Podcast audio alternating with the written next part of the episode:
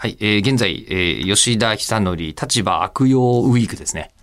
えーあの、どうかというと、はい。あの、まあ、会社の都合でさ、あの、こう、辛坊さんが、えーこうね、えー太平洋横断に出ている間、はい。アメリカに向かって。私はあの、こう、うん、使い放題アナウンサーとして、えー会社からすると、ああギガフリーですから、えーギガフリーとして、今、水曜日の、あの、ズームの代打をまだやらせてもらってるはずだと思います。この時期だとまだ辛坊さんは、えーた、たどり着いてないと思う。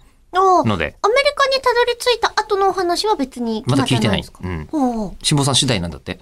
辛坊さんが、あの、もう一回船で戻ってくるって言い出したら、同じその間待ってることになるらしいけど、うん同じ時間で帰ってこれるとも限らないですよね。いや、だってもう風の向きとかうん、潮の流れとかも違うし、よね。だって今度、もうそろそろ台風シーズンですからね、今度。うわ。ーそんな時に太平洋に船で出るなんて、しかもヨットでしょ？そうですよ。だからやんない方が絶対いいですし。そうですよね。みたいなのもありますが、わかんないんだけど、ただ、辛坊さんの番組って、ポッドキャストで出てるんですよ。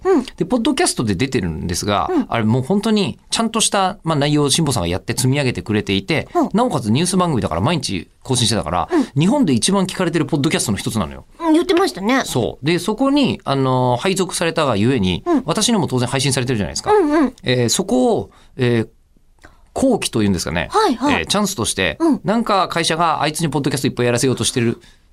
ってことはないな。うんそこまで考えてないな。うんあれ？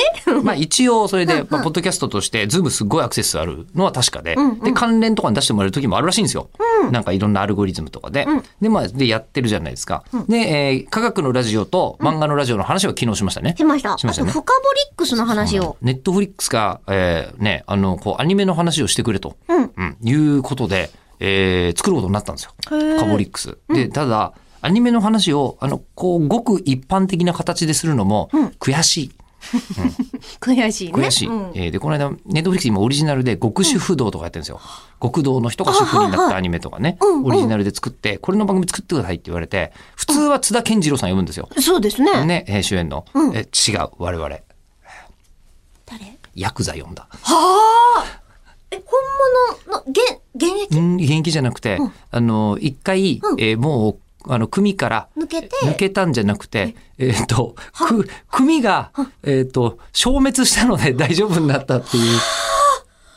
でお取り潰し的なやつ。すごい。もう全力で、もう本当ね、あの、こう、マイケル・フェリプスみたいな入れ墨が入ってるわけですよ。えーあの、フェリプスは競泳、競泳用水着だから、えーうん、競泳用水着みたいな状態の、この膝の下ぐらいまで入ってるみたいな方に、あの、どうやってこれ入れるんですか？痛くないんですか？みたいな話をしているやつを。どこが一番痛いんだろう？わかんないけど、好きなたあスイーツはミルクレープだって言ってた。あそれも聞いてください。